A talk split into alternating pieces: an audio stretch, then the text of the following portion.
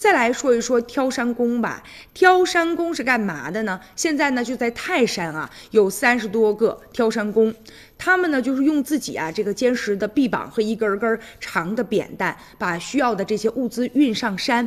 有一个呢，在泰山挑山工的这么一个王师傅，他今年四十多岁了。他讲说，不同的单位对我们的要求不一样，所以我们运送货物的这个方式也不太一样啊。但是呢，我们有主要的两项工作，一个是把货物运到山上，另外一个呢，就是把山上垃圾桶里的垃圾，我们再把它运到山下去。现如今呢，有一个老王。王，他今年五十多岁了，他在泰山上干这个活儿都干了二十多年了。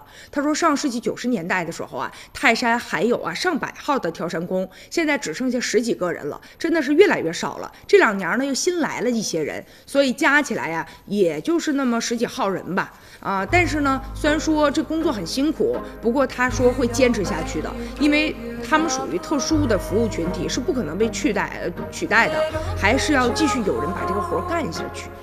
好，以上就是今天的全部内容了，感谢您的收看，明天同一时间。